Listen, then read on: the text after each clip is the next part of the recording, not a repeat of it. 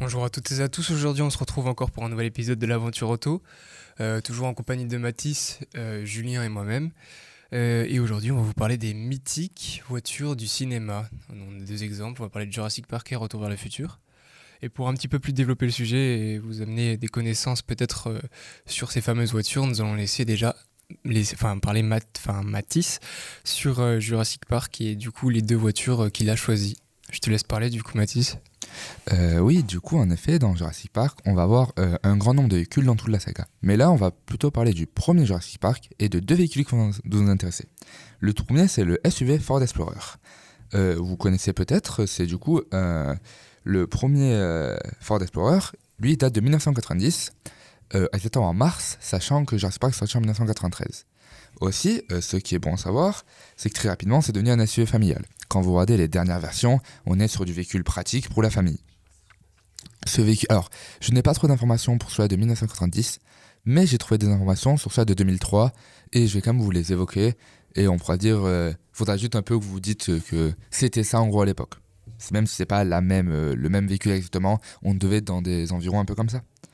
On a un véhicule déjà qui pèse 2 tonnes pour une vitesse max de 158 km/h. On parle euh, bien sûr, du coup ici, je vous rappelle, on parle bien du modèle de 2003.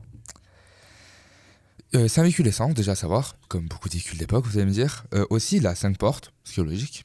Mais ce qui va nous intéresser, c'est sa forme, car il a une forme euh, coupée à la Jeep.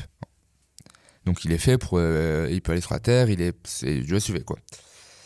Il a un moteur 8 cylindres en forme de V. Et du coup, le dernier Ford Explorer, c'est le Ford Explorer 4.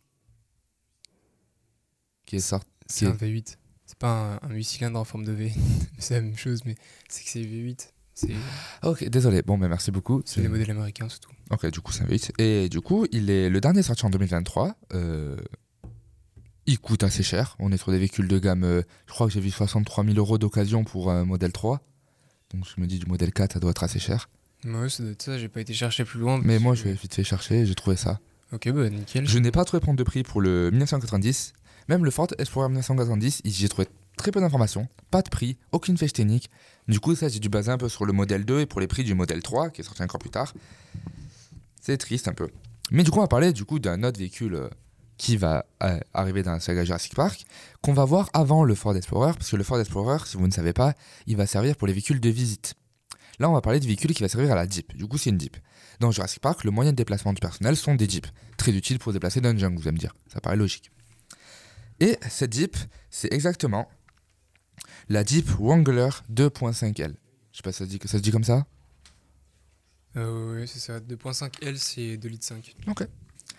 Euh, pas- J'ai trouvé pas non plus d'informations euh, sur ceci, je m'en excuse, mais déjà, euh, au moins là, on va parler déjà du. J'ai trouvé des informations sur ce véhicule, pas sur un modèle euh, plus récent. Et comme première particularité, c'est que son autonomie, qui fait, elle a une autonomie de 527 km. Sa elle a une max de 150 km/h, ce qui est à peu près égaux pour le Ford, au Ford Explorer. Elle a, et pour 123 chevaux, du coup, elle pèse un moins lourd que le Ford Explorer, en général, elle est moins pesante. Et du coup, euh, je me suis, on va du coup, euh, comme on peut le voir, ce sont d'excellents véhicules pour un film Jurassic Park. On a deux véhicules à la tout-terrain, imposants. euh, en plus, du coup, ça aura dû faire beaucoup de pubs, car Jurassic Park a été un film très connu. Et je pense, je pense que ça n'a peut-être pas dû trop plaire à Ford de voir un de ses Ford Explorer être détruit par un tyrannosaure, puis jeté d'un fossé, puis couvert de boue. Et d'une Jeep servie par un des vilains où il va faire un accident. Alors, les véhicules comme ça qui sont, euh, on va dire, euh, abîmés ou euh, cassés pendant des films et tout, c'est des véhicules qui sont donnés, donc qui sont faits pour ça. C'est un peu comme dans James Bond où on a des véhicules qui sont, comme euh, par exemple les, les Land, Land euh, Rover, mais c'est les Defender, je crois, qui sont euh, du coup offerts euh, pour le film et ils en ont par exemple une dizaine ou une vingtaine et ils sont autorisés du coup à les jouer pour les casser un certain nombre. Enfin, il n'y a pas de enfin, du fait que la marque dise ah non euh, t'as cassé mon véhicule c'est pas cool il va falloir le repayer quoi c'est un coup de pub du coup ils les donnent font ce qu'ils veulent Ça, ça fait pareil avec les armes à feu du coup. C'est pour ça que l'espace l'espace 12 s'est fait connaître comme ça. Parce que il est- vu qu'il a très peu marché, ils l'ont donné pour faire des films, pour faire de la publicité. Voilà. Enfin, oui, mais c'était pas des vrais sp- espaces 12, c'était. Des répliques, mais du coup, ça permet voilà, à une arme de se faire connaître, sachant que l'espace 12 est une arme nulle. De toute façon, on n'est pas là pour parler de ça. Ouais, mais ça m'a fait rire le rapport. Mais donc, en tout cas, bah, tu veux qu'on passe ta réplique culte que tu as Ah oui. Nickel. Pour vous resituer un peu Jurassic Park, on va vous faire écouter un petit extrait de Jurassic Park.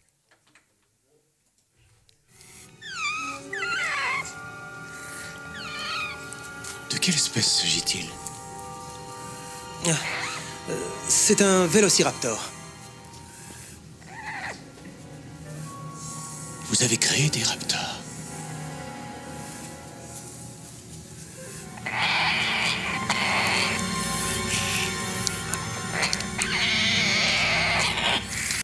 On est dans l'univers un peu fantastique déjà. Et du coup, aussi à préciser que les véhicules qui sont utilisés là-dedans sont souvent utilisés sur euh, ce qu'on appelle des rails de, de films. C'est qu'en fait, ils n'étaient pas forcément utilisés euh, sur le terrain, comme on pourrait le croire, avec la boue et tout, mais plutôt sur des espèces de bacs où, euh, le roue tourne sur un tapis, pas tout le temps, hein, mais souvent. Et puis par exemple, quand il y a de la boue, bah, ils jettent de la boue sur le véhicule ou quoi. Parce que s'il y avait certains véhicules, comme je te disais avant, qui n'étaient pas forcément assuré et tout, et on s'en foutait, on pouvait le casser. Mais d'autres qui, enfin, peut-être des fois ils avaient resté un certain nombre de véhicules cassés, et du coup, pour pas trop les abîmer directement, il est placé sur ce genre de rail pour pouvoir après euh, les tourner correctement. Je me doute que dans les armes Fast and Furious 8, les véhicules n'ont pas réellement roulé sur la glace avec un. Euh, ça, je ne suis pas renseigné, mais c'est possible. Hein. Bah, sachant le prix des véhicules, le fait que tourner sur la glace ça doit être compliqué, et le fait qu'on a quand même des acteurs, donc je pense pas que ça a été fait sur la vraie glace. Bah, euh, encore une fois, sur James Bond, on a une Aston Martin qui a été plongée dans le canal, euh, complètement détruite réellement, et voilà, on s'en fout du prix, ça pourrait même être une, une voiture d'exception si à partir du moment où elle est donnée pour un film, c'est fait pour. Je pense pas plutôt, ouais, je parle plutôt du, de la valeur humaine, parce que bah, sur la glace, à, de- à trop de vitesse, ça peut être dangereux, je pense. C'est pour ça qu'il y a des cascadeurs. Enfin bref, je, Oui. je me suis pas renseigné là-dessus, mais voilà, c'est On possible. va arrêter, on va. Moi, je vais passer parler. du coup euh, sur euh, Retour vers le futur, et du coup, pourquoi la DeLorean, du coup, euh, la DMC, donc 12, euh, n'a pas bien fonctionné et a revécu grâce à ce film. Donc si elle a déjà davantage marqué les trottoirs de Hollywood Boulevard que le bitume des routes du monde, c'est parce que cette star planétaire était à l'origine née d'un échec. Mais le temps guérit tous les mots et la DeLorean fut finalement oui, gravée à jamais dans la pellicule. Lorsque Robert Zemeckis euh, l'a mis trois ans plus tard au casting de la trilogie Retour vers le futur, la DeLorean DMC-12 de Retour vers le futur, nous sommes du coup en 1985 quand elle apparaît pour la première fois euh, donc dans un film. Et la vue d'une DeLorean ne provoque alors pas plus d'engouement qu'une Fiat Multipla sur le parking d'un mammouth. C'est sans compter sur le duo du cinéaste Bob Zemeckis et Bob Gall qui réussira à lui insuffler une seconde vie en la transformant en machine temporelle dans ce qui allait devenir un monument de pop culture, la trilogie Retour vers le futur avec Michael G. De peur que des jeunes spectateurs l'imitent et se retrouvent plus givrés que les personnages du doc, Zemeckis et euh, cédèrent cette idée à Steven Spielberg. Alors l'idée qui a été cédée, c'est qu'en fait, sur la DeLorean, on a un, réacteur à fusion nucléaire, entre guillemets, c'est l'équivalent d'une bombe nucléaire dans une espèce de mini-boîte. Bon, c'est de la fiction, exactement, enfin, heureusement. Mais euh, du coup, pour pas qu'ils aient des risques de. Comment dire d'accident si la voiture était refaite euh, parfaitement, même si ça m'étonnerait. Enfin bref, ils l'ont interdit et du coup ont donné les droits à Steven Spielberg pour un autre film, donc pour son futur Igala Jones 4, tout en cherchant une idée neuve. Six voitures et demie pour une trilogie. Le tournage du premier volet euh, de la voiture B, elle, était utilisé pour des plans roulants. La voiture C remporta quant à elle le- la palme du rôle le plus ingrat, puisqu'elle fut découpée en morceaux pour faciliter le déplacement de la caméra lors des plans antérieurs. La première n'avait pas besoin de route, puisqu'elle vit ses routes disparaître au profit d'essieux de trains pour permettre des séquences sur rail. Comme je disais juste avant, avec euh, Jurassic Park, on est aussi sur des séquences sur rail à certains moments, parce que la DeLorean, c'était une voiture qui du coup pas produite en grande quantité, et que du coup, ben, ils en avaient un certain nombre et ils devaient pas tous les casser, quoi. Cet exemplaire euh, factice fut principalement utilisé dans le second volet pour les plans où la DeLorean quittait le plancher des vaches. Retour dans le présent, si le retour vers le futur appartient aujourd'hui à la légende du grand écran. Les DeLorean appartiennent un bon nombre d'entre elles à des musées. Pour la petite anecdote, il y a un mec qui l'a reconstruit euh, en électrique, c'est-à-dire qu'il a remis les, objets bien sûr qui étaient factices, mais euh, du coup on a euh, bien évidemment à l'arrière l'espèce de comment dire de réservoir qui est alimenté par des déchets.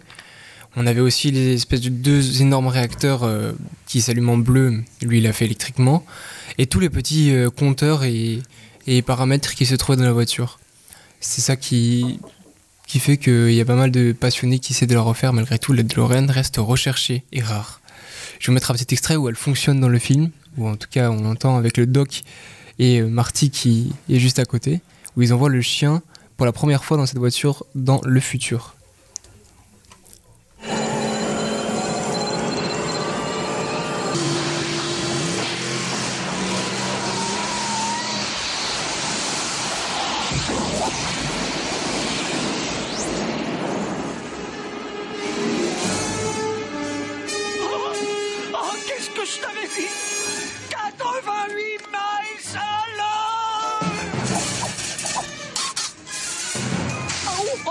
C'est pas vrai!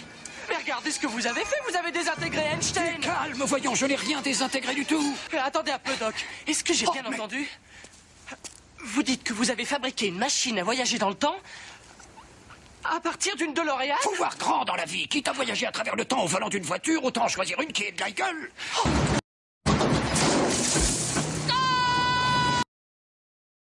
Et donc voilà pour ce petit exprès, on, on comprend que c'est déjà une idée un peu farfelue de la part du doc, mais le personnage est fou à lui-même. Et c'est pour ça qu'on retrouve ce genre de voiture à l'intérieur. Et bien du coup, euh, moi j'ai fini pour ma part. Euh, mais bon, si vous avez un peu des questions à réagir, Mathis Non, moi j'avais plutôt une anecdote sur les films Taxi cette fois, qui sont des films que j'apprécie fortement. Et vous connaissez bien sûr, euh, c'est une 206 ou une 207 dans Taxi? À chaque fois j'oublie. C'est pas une 406 C'est une 406, merci. Du coup, et en fait, il faut savoir que dans le véhicule, dans la, toute la saga, elle se transforme plusieurs fois, il y a des scènes de haute vitesse et tout. Mais en fait, c'est qu'il y avait huit voitures. Une pour. euh, Il y avait une voiture pour les euh, plans de transformation, une voiture pour si, ce qui a permis au final, à de film, d'avoir. euh, et grâce à la mèche du montage, c'est huit voitures par une voiture. Mais du coup, c'est pour ça que si vous vous êtes demandé euh, comment elle a pu se transformer ou comment, ben, c'est qu'elle n'avait pas qu'une seule en fait. C'est impossible de reconstruire cette voiture avec tout ce qu'elle pouvait faire dans le film en une seule voiture. Dans mes souvenirs, on a 8 ou 9, je sais plus trop. Mais du coup, c'est pour dire ça que une voiture mythique en fait peut cacher plusieurs voitures mythiques. Oui, c'est ça, c'est souvent le, cas hein, dans les films pour les tourner. euh, c'est. Comment dire? Bah, Ils sont un peu obligés, comme je l'ai dit, euh, de d'à chaque fois euh, tourner des voitures en enfin tourner des scènes avec plusieurs voitures ou quoi parce que c'est pas toujours facile de faire des voitures enfin, qui fonctionnent réellement par contre sur si je me trompe pas je me souviens plus beaucoup du nom mais euh, les véhicules dans le désert qui sont avec Mad Max voilà c'est ça et ces véhicules-là, en fait, tous les véhicules sont réels. Sont, ils roulent, ils ont été euh, fonctionnels pendant tout le film, ils ont roulé dans le désert et ont été utilisés ou cassés réellement. Donc il y a pas mal de répliques qu'on peut retrouver encore maintenant. Ah, Et mais- aussi euh, dans Fast and Furious, dans la course Drag Race de 2001, on peut retrouver euh, deux trois trucs que je vous dirai juste après. Parce que Julien veut nous dire quelque chose? Euh, Je crois que dans Mad Max, c'est des Ford Falcon XBGT. Oui, entre autres, mais aussi euh, le camion de la Hmm. mythique scène où il transporte l'eau et tout euh, avec euh, bah, du coup tous les personnages de Mad Max. En tout cas, les gentils. Il y a aussi des motos de chez Honda, je crois, si je me trompe pas. Enfin, pas mal de pas mal de, de véhicules qui sont bah, qui sont réellement construits et modifiés. Par exemple, dans le camion, on n'était pas censé retrouver un V12 ou V8, je ne sais plus très bien, mais plutôt euh, un véhicule de camion, enfin un moteur de camion, quoi. Et euh, du coup, je voulais parler un petit peu de la, la course-poursuite, enfin la, drag race de, dans le premier euh, Fast and Furious. Et vous avez- enfin, je vous passer le petit extrait si vous voulez, pour vous montrer que ben, c'est assez drôle de comment ils ont construit ça. D'abord, je vais vous passer l'extrait pour que vous vous rendiez compte. Mais juste pour vous teaser un peu la chose, c'est en fait les deux voitures, donc la Toyota Supra MK2, si je ne me trompe pas, avec la Dodge euh, Kuba, qui est équipée ici d'un V8. Eh bien, elles sont tous deux, lors de la course, euh, en fait, reliées à un rail. Mais oui, vous allez comprendre. Je vais vous mettre le truc et vous allez comprendre.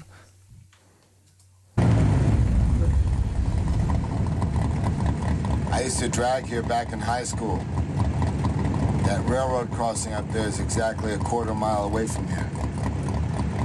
On green, I'm going for it.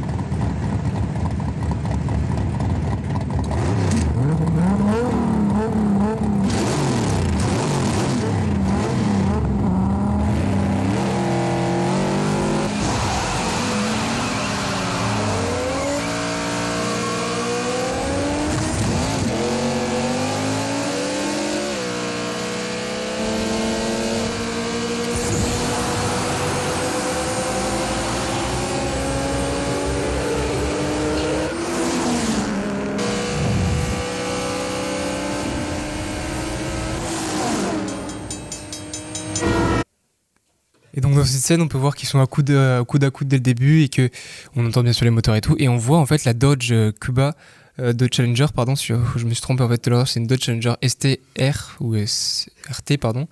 Oh, ça pas, bref. En tout cas, celle-là se lève au moment de l'accélération parce que bien sûr elle est suralimentée et en fait quand elle se lève, c'est juste un, espèce de piston qui la pousse en l'air et donc elle roule vraiment, mais pas du tout aux vitesses auxquelles on pourrait croire. Et pareil, l'injection de de, de NOS, donc euh, comment vous dire, bah, c'est un, enfin, une espèce de gaz qui suralimente le moteur, et bien de la nitro quoi.